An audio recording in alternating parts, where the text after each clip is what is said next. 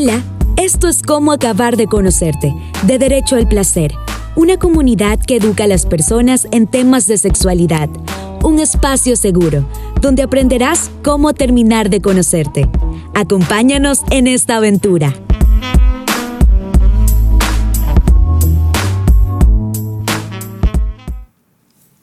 Hola a todos y todas a este episodio de Cómo acabar de conocerte por Derecho al Placer. Esta vez las invitadas somos nosotras. Somos siete mujeres que han conformado este equipo que ha estado detrás de escena trabajando en el proyecto y hoy hemos decidido que nos van a conocer un poquito mejor y queremos conectar con ustedes, con nuestra audiencia que nos ha acompañado a lo largo de todo este tiempo y queremos agradecerles por estar aquí y por escucharnos capítulo a capítulo han crecido junto a nosotras durante este tiempo. Este episodio lo queremos dedicar a conversar de lo que ha significado este proyecto para nosotras y esperamos que lo disfruten tanto como nosotras hemos disfrutado el podcast. Uh, hola, hola.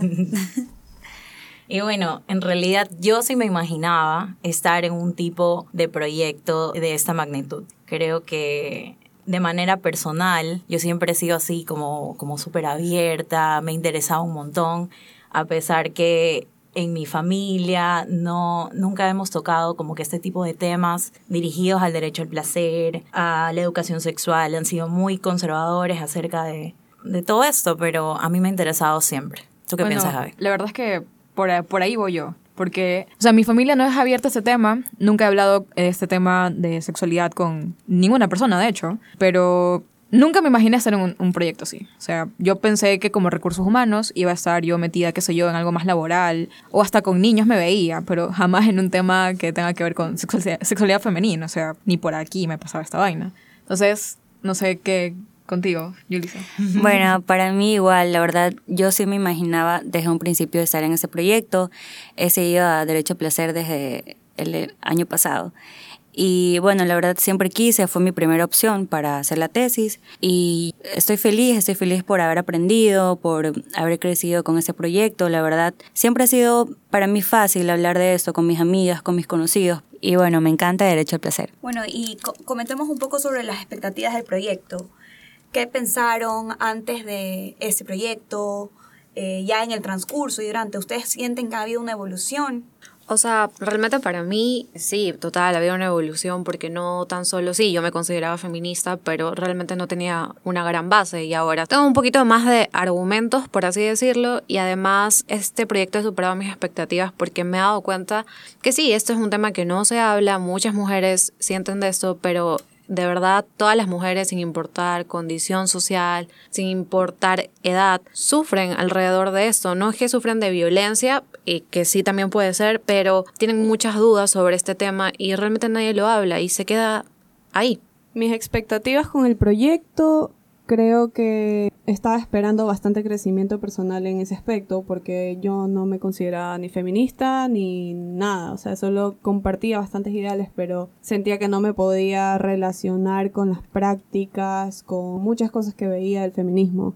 Entonces no me encasillaba como tal en eso, pero sí quería igual conocer y participar, siempre me hice a un lado en muchas de estas cosas y a la final era una oportunidad súper grande para poder hacer algo al respecto. Pero no sé, ¿tú qué piensas, Eduardo? Yo creo que mis expectativas fueron variando. Creo que fue como una montaña rusa, puede ser. Al principio totalmente desconociendo sobre esta temática, sobre la realidad que vivimos y muchas veces cómo nosotras mismas hemos llegado a normalizar estos momentos o situaciones de micromachismos o herencias culturales que se han venido compartiendo durante toda nuestra vida y muchas veces ni, ni las notamos por lo tan cotidianas que son. Creo que me ayudó muchísimo a poderlas identificar y saber que, ok, esto es manipulación, esto es abuso, esto me está eh, reprimiendo a mí y a mi satisfacción personal. Y creo que a partir de todo este descubrimiento que hemos venido haciendo, también aprendes a ponerte a ti primera y que tu placer y, y tus decisiones, lo que tú quieras hacer en ese momento, o sola, acompañada, en, en, relacionándolo al ámbito sexual, es realmente tu decisión y no tienes por qué sentirte juzgada, ni culpable, ni, ay, qué feo pensar así, porque es una realidad. Exacto, o sea, lo que está realmente normalizado es el silencio al no hablarlo. Entonces, el por lo tanto, exacto, entonces por lo tanto aceptamos muchas situaciones normalizadas y por el mismo hecho de que nadie dice, no, esto está mal, aquí no es, no el típico red flag. Bueno, ¿y, ¿y qué es derecho para nosotras? ¿Qué es derecho al placer para nosotras? La verdad, eh, para mí construir un significado, un concepto de qué es derecho al placer ha sido un poco difícil, por así decirlo, pero bueno, para mí DAP ha sido mucho más que un proyecto de titulación, mucho más que una tesis. Para mí es una forma de hacer algo, de gritar, de ayudar, enseñar, educar a las personas que lo necesitan, que probablemente no han tenido la oportunidad de hacerlo o simplemente sigue siendo un tabú y sigue siendo vergonzoso para esas personas. Ha sido romper con uno de los tabúes más grandes en nuestra sociedad, porque no es solo sexo, no es solo conocer nuestro cuerpo, es mucho más que eso, es levantar nuestra voz de lo que nos gusta, de lo que no nos gusta, de cómo nos gusta, de hacer respetar nuestros derechos, que si no me gusta, no quiero, pues será no, y no me tengo que sentir mal por eso, por decir no. Yo creo, en cambio, que el concepto de derecho al placer lo podemos construir a través del poder como mujer, tu poder de decisión, tu poder de estar presente o no estarlo, tu poder de poder actuar sobre situaciones o realidades que te afectan, que tal vez no te afecten directamente, pero tienes una opinión, tienes una postura frente a esta realidad o alguna temática y poder realmente actuar en ella sin sentirte vulnerada o que alguien atropelle tus derechos como tal, llámese placer sexual o placer de, eh, por ejemplo, si yo disfruto ver series en mi cuarto encerrada y que nadie me moleste, para mí eso es placer también. Y, y, y, ah, por ejemplo, hay personas que te pueden eh, juzgar o decir, ay, qué presa o qué antisocial. O, no, esta es la manera en la que yo encuentro una forma de sentirme a gusto conmigo misma y poder acoger con... Tu independencia y Ajá. tu poder de hacer cosas. Total. Exacto, es que realmente no sabemos que hay una vulneración de derechos si no conocemos nuestros derechos, ¿no? Entonces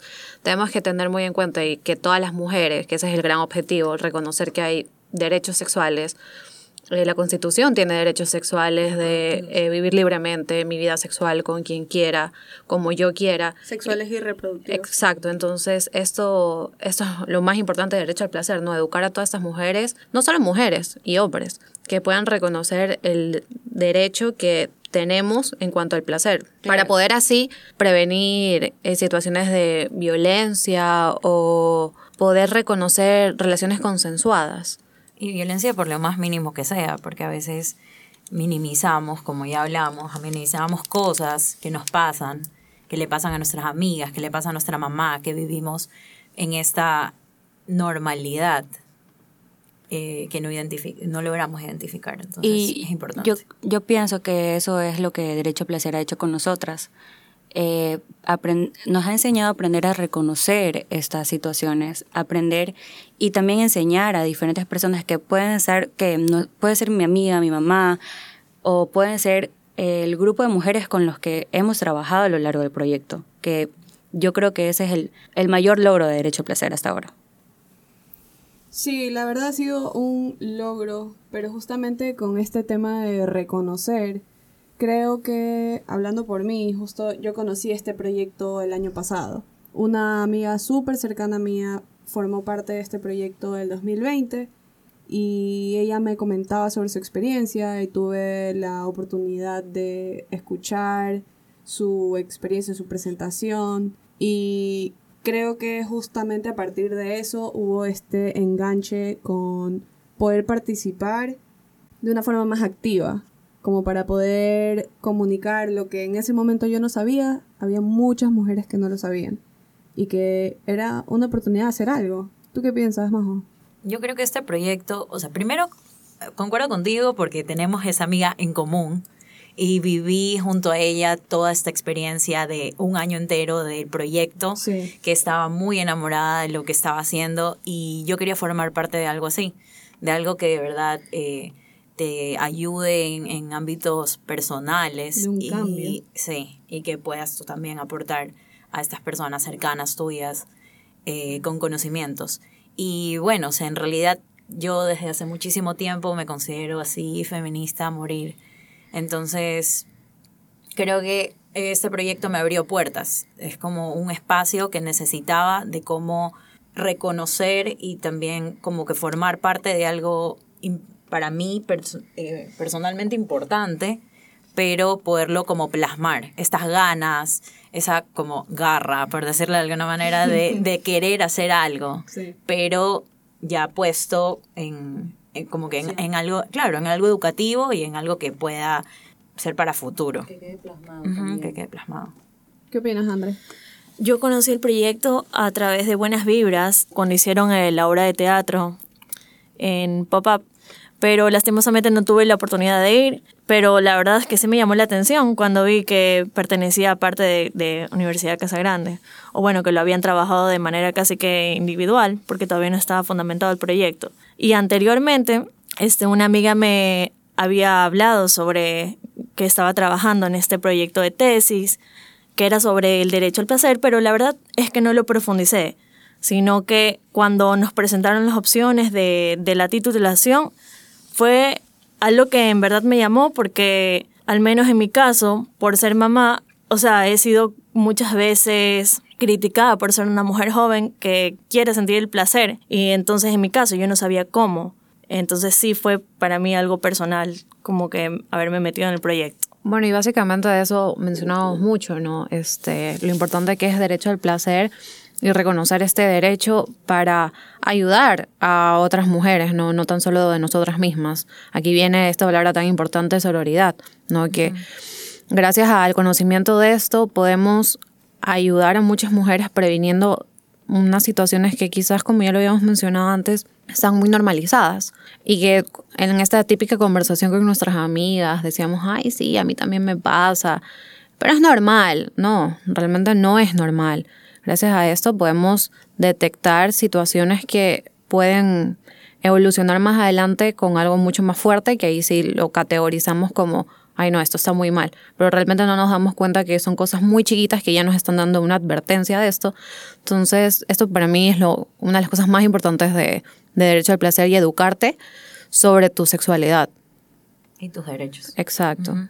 Sí, yo creo que, como tú decías, la sororidad, la sororidad sí forma parte ahora de nuestro, de nuestro vocabulario, de nuestro día a día, esta hermandad entre mujeres. Y ahora creo que si ya era respetuosa, ahora me cuestiono mil veces antes de poder opinar de la vida de otra mujer, de sus decisiones, de sus realidades que no conozco, porque a la final eh, nosotros a nuestra manera, cada una es privilegiada dentro de eh, los derechos que tenemos con los que nacimos y con los que vivimos por ser de cierta cultura, de cierta raza, de cierto género y asimismo también poco privilegiadas por los mismos motivos. Entonces, sí nos hace pensar muchísimo y chuta, desde que inició este proyecto o sea, nos cuestionamos tanto, teníamos tanta apertura de temas que podíamos discutir, que, que nos llamó muchísimo y estábamos involucradas, creo que siempre,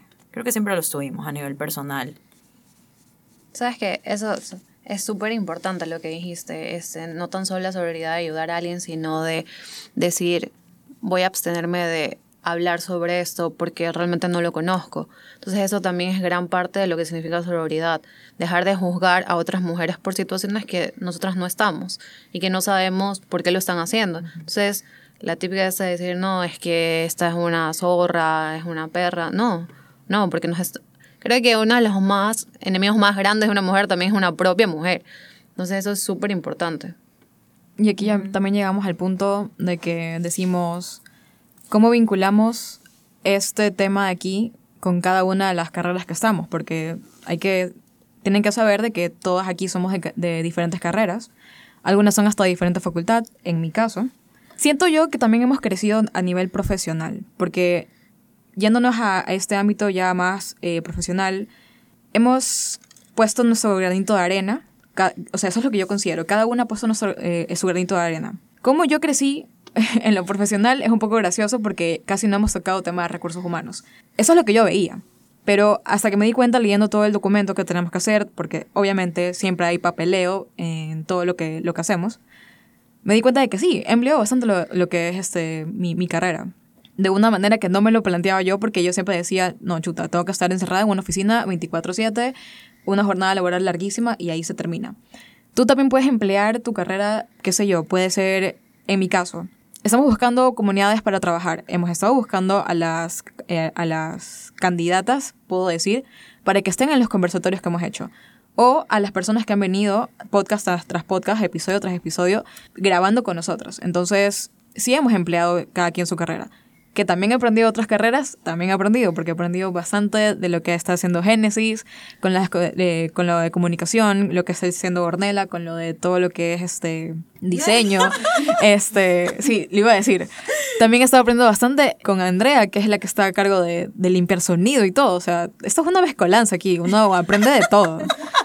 Así que no, no, sé qué tengas que decir, Andrea. En mi caso, o sea, fue algo chévere porque la verdad es que las materias que te enseñan en la universidad no se parecen tanto a la vida real. Porque aquí, por ejemplo, me tocó igual investigar acerca de podcast y obviamente sí había visto audio, sonido y todo esto, pero no había empleado de una manera así como hacerlo tal y cual lo hicimos, un proyecto. Entonces para esto tuve que meterme a investigar, a ver cómo funcionaba y a través de prueba y error ver la mejor manera de solucionar los problemas y encontrar soluciones. Aquí está el verdadero aprender haciéndolo. Gracias Casa Grande. Hacer para hacer. Tal cual. Creo que a todos nos ha tocado un poquito en alguna en algún momento como que hacer cosas que no teníamos idea ni cómo empezar. Meter la cuchara. Literal. A mí casi me da algo cuando Gaby no sabía ni que era un insight, así, pero es que son facultades diferentes y son otras cosas las que vemos. Y por eso. Exactamente. Eh, sí, por eso es chévere el, el hecho de poder unir facultades y unir carreras y aprender unas de otras. En mi caso, bueno, creo que todos tuvimos un desafío grande. Este ha sido un grupo que ha tenido el multitasking, hacer muchas tareas a la vez, pero presente y en la sangre. Todas teníamos, dos de nuestras chicas estaban haciendo doble carrera, dos son mamás, todas trabajábamos, muchas tenemos doble trabajo. Los viajes. Puro viaje de trabajo, de ni sé qué. Entonces creo que sí ha sido un aprendizaje de saber delegar también y de confiar en la otra el hecho de confiar en que alguien más haga algo que te corresponde a ti o que digamos que tú sabes cómo lo harías, es un proceso bien complicado para muchos. Entonces, el confiar en que alguien lo va a poder resolver, por lo menos sé que Eduarda sufría. Entonces, sí creo que ha sido ese un aprendizaje profesional enorme. Y gracias a nuestra jefa de grupo, Ornella. sí, yo creo que Vinculando un poco más el proyecto hacia el ámbito profesional, creo que se traduce un poco a, al activismo y a la política. Creo que, bueno, también tras el último año que fueron lo de las elecciones, muchos de nosotros trabajamos en, en los casos que propuso la universidad para esto y estos nos ayudaron, o por lo menos a mí me ayudaron full a entender que la política es todo eh, está en, presente en todos lados. Ser político no necesariamente significa que tú seas abogado. Aunque lo quieres ignorar. Sí, entonces es realmente tener una opinión y socializarla y plantear tu postura. Y, y creo que esto hacemos con derecho al placer. Estamos metiéndole fuerza y voz a una temática que muchas veces no, bueno, como ya les mencionamos y a través de nuestra investigación lo pudimos comprobar, que no es muy hablado, no se escucha, eh, no nos lo enseñan desde el colegio, en las escuelas los, los pensums académicos son enfocados netamente hacia la reproducción, más no el placer, por lo tanto es algo que tú ya como ser sexual y adulto sales al mundo sin saber qué está bien y qué está mal. Y, es casi que en serio aprender desde el mundo de la pornografía. O a experimentar. Lo que tienes a, la mano, básicamente. Y, lamentablemente no siempre es la mejor fuente. Total. Hemos visto que hay muchísima desinformación, fake news hay personas que hablan del tema que realmente no lo dominan o no es su área. Por eso realizamos este proyecto de la mano de profesionales en diferentes aspectos como ginecología, psicología, sexología. Eh, activismo. activismo, hablamos con expertas de seguridad de internet. seguridad cibernética. bueno, también creo que aprendimos y nos dejó esto, esta experiencia de, de estar con tantas personas que poseen un título, que se especializan en algo, que siempre debemos estar pendientes a qué están diciendo, a cuál es su opinión y si de verdad la compartimos o no. A la final eh, formar nuestro criterio fue una clave y no siempre decir sí a todo, sino también poder debatir y decir, sabes que no lo comparto por esto o tal vez esto es algo que se pensaba antes y no ahora. Creo que eso, eso me dejó Marcado. marcado de toda esta experiencia, porque al final por decir que sí a todo, tuvimos que rebobinar un poco y decir, ok, ¿será que esto era lo correcto o no? Y entender que no podíamos abordar todos los temas tampoco, sino los que iban más dirigidos a, a lo que nosotros queríamos lograr, a lo que nosotros queríamos comunicar, queríamos compartir. Y en ese camino también, así como encontrar la, la información adecuada, que compartir las fuentes adecuadas, los- trabajar de la mano con los profesionales adecuados que, que iban por la misma rama de lo que nosotros queremos enseñar. Bueno, y retomando un poco el tema de nuestras carreras en Derecho Placer, bueno, yo quiero acotar que, bueno, yo soy de Relaciones Públicas. y puedo decir que sí ha sido muy complicado que nos abran las puertas los medios de comunicación y, y marcas, diferentes marcas, que sí hemos logrado trabajar con diferentes marcas, pero ha sido complicado y creo que fue uno de los mayores retos porque nos dimos cuenta que, bueno, sabíamos que esto era un tabú, pero el hecho de no darnos voz en los medios de comunicación, de, de que sea tan difícil que, que marcas quieran auspiciarnos, que quieran trabajar con nosotros, que nos den voz, nos ha puesto mucho más Sí, ha sido difícil, ha estado como también los medios censuran y no nos permiten como tranquilamente hablar de sexualidad, sino más bien dicen como, ¿sabes qué? Puedo compartir tu proyecto, pero si no mencionas esto o si no pones tal imagen. Claro, sí, Entonces, sí, creo que en ese lado eh, todas vimos como la parte de relaciones públicas sufría. porque Todas somos relaciones públicas. al final todas somos todo en el grupo y ha sido un, un camino medio difícil, pero ahí se van abriendo puertas. Sí, pero bueno, a su vez también encontramos grupos que sí realmente quisieron eh, apoyarnos, ¿verdad? Hay nuestro relacionista. O sea, también hay, hay, pros, hay pros y contras, ¿no? También hay grupos que realmente fueron de gran ayuda para llevar a cabo este proyecto y que haya llegar a, a puntos donde no pensábamos en un principio llegar. Sí. Claro, y hemos conocido, hemos conocido y hemos trabajado con diferentes fundaciones, como lo fue Mujer y Mujer, que ha sido una de las fundaciones que más nos ha ayudado, como Habitar también, en nuestros clubs de escucha, por si no lo sabían. Sí, tenemos clubes de escucha. Sí. Si conozcan un poquito más del proyecto, a nuestras redes. Y también trabajar con diferentes marcas, como lo ha sido Dulce de Leche, que, que ha participado en nuestros podcasts y bueno, es un gran referente para nosotros. También como lo ha sido trabajar con Sorella, con la marca Serena, que bueno, son marcas de, de lencería que se alinean a, a nuestro, a nuestro lema y nuestros valores de derecho placer. Claro que su objetivo es empoderar a las mujeres en su sexualidad. Claro. También Lobos Mágica, que nos ha ayudado mucho. Fájate, J. Flor Abogados. Sí, Muchas gracias. ellos. A todos ellos muchas gracias, porque sin ustedes el proyecto no hubiera podido salir adelante. Este, este momento de poder agradecerles, espero que lleguen hasta aquí, lo escuchen y que nos sigan acompañando hasta ahora en este podcast. en todas las ediciones de DAP. Sí, en todas las ediciones que vienen. Porfa, sigan ahí con nosotros.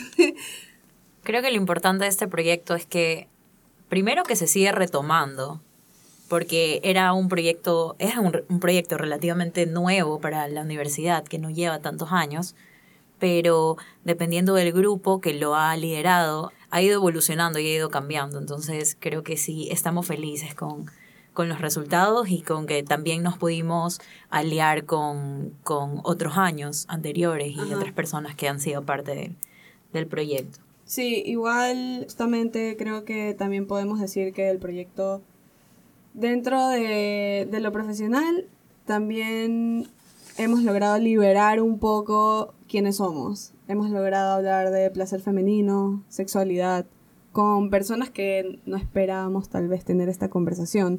O sea, con, con mi papá, con mi mami. Y ha sido como para todos creo una experiencia que nos comentábamos entre todas, como no, antes yo no hablaba para nada esto con mi mami o mi papi porque por ahí mismo me iban diciendo que eso no se hablaba. Eso Entonces, justamente yo conversaba con mi mami y me decía como, me gusta tu tesis porque en mi época no podías hablar de esto y por no hablarlo no sabías nada. Y cuando ustedes venían y me preguntaban a mí, yo a veces ni siquiera sabía qué responderles, entonces solo evitaba la pregunta. Y eso, como que esa cadena, el poder romper esa cadena de comunicación dentro de nuestras casas es súper importante. Y se torna también, si te das cuenta, como la, la quien lidera la comunicación y, el, y el- la información, quien le lleva a la casa, a la final también son los hijos y, y eso es increíble. Eh, de manera personal, yo creo que yo siempre he sido como que la oveja negra de mi familia o algo así, también soy como la mayor, entonces yo siempre he pensado de esta manera, Eh, he sido muy abierta a, los tem- a estos temas al activismo, a, a estos temas de, de feminidad, de feminismo, Sociales. sociales, completamente de género, todo así, revolución, pero te lo juro, 100%. Y a la final, o sea, me sorprende porque yo creo que empecé a ser así desde que entré a la universidad y pude enfrentarme a esto de vivir a diario con estas diferentes realidades y poder ser mucho más empáticas con, con las mismas, pero, pero en familia siempre todo ha sido súper conservador, no hablemos de estos temas, evitemos, no sé qué.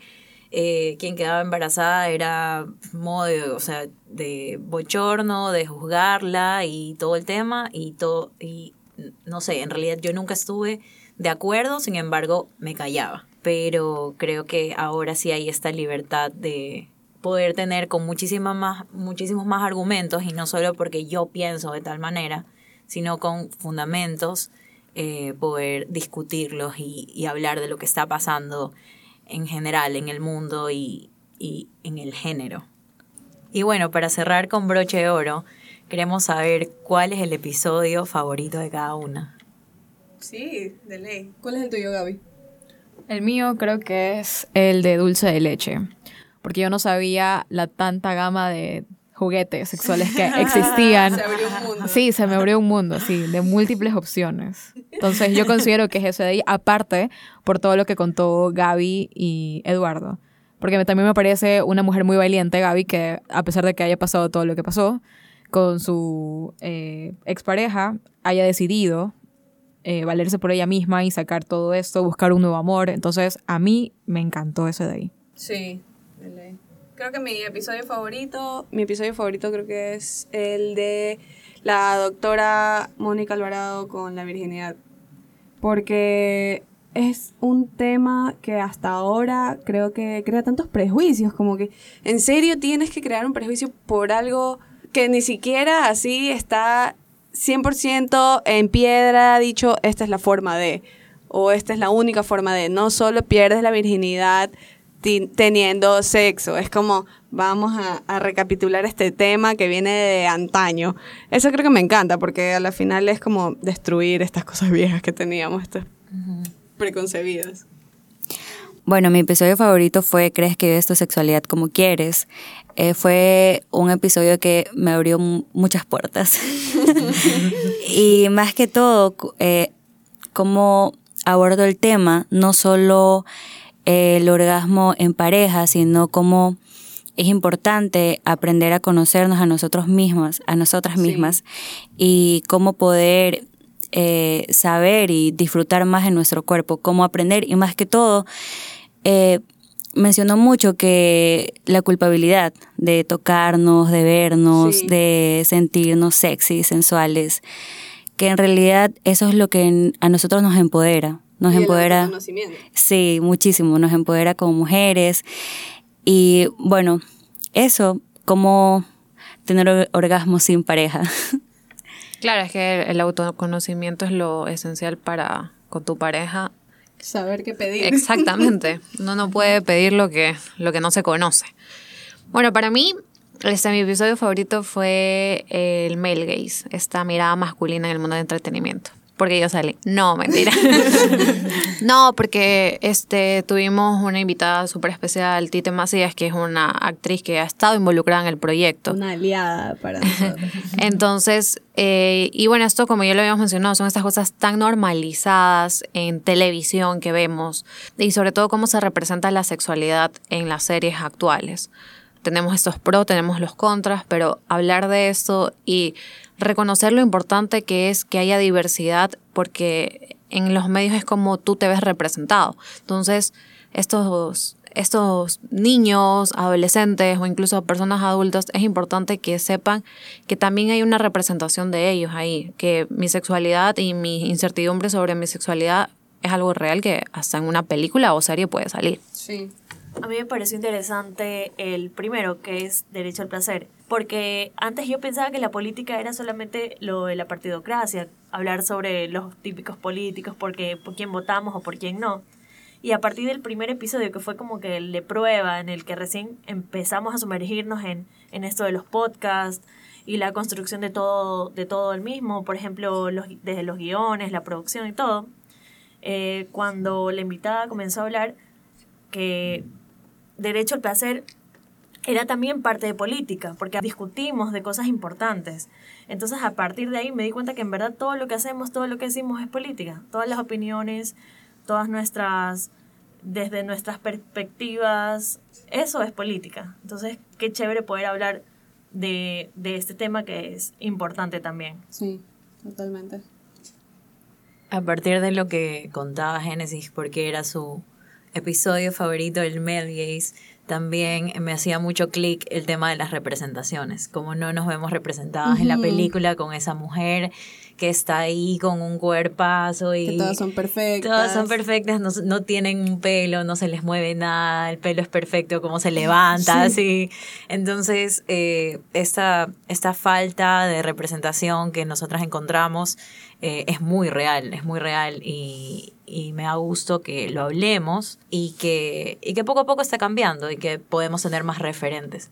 Pero en realidad todos son mis episodios favoritos. Mira, Yo no es no, porque- soy, yo no era una persona de podcast y no es porque sea nuestro grupo, pero qué increíble que quedó el podcast. Todos son mis favoritos y en realidad abordamos temas increíbles y tuvimos invitadas increíbles, pero también eh, creo que me llamó muchísimo la atención y como de los que más aprendí es el último que hicimos, el sexting.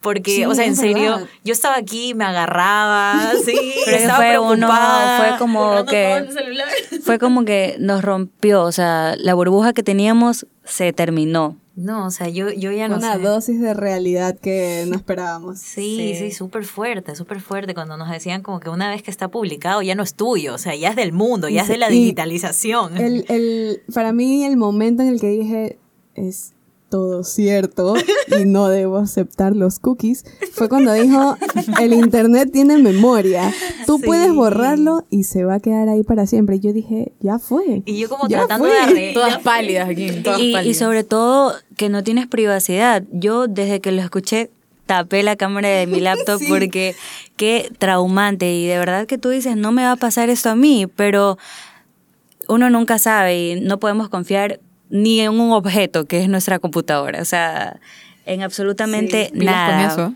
Por favor, Ella puede ser tu enemigo Sí, amigas, por favor, amigas, amigos, amigues, tapen sus cámaras de sus laptops. de- Sí, de vayan sus a ponerle un post-it, pónganle una cinta, pónganle la foto de su perro, gato, pero tápenla. Nos ha marcado en los podcasts. Nos ha marcado derecho al placer.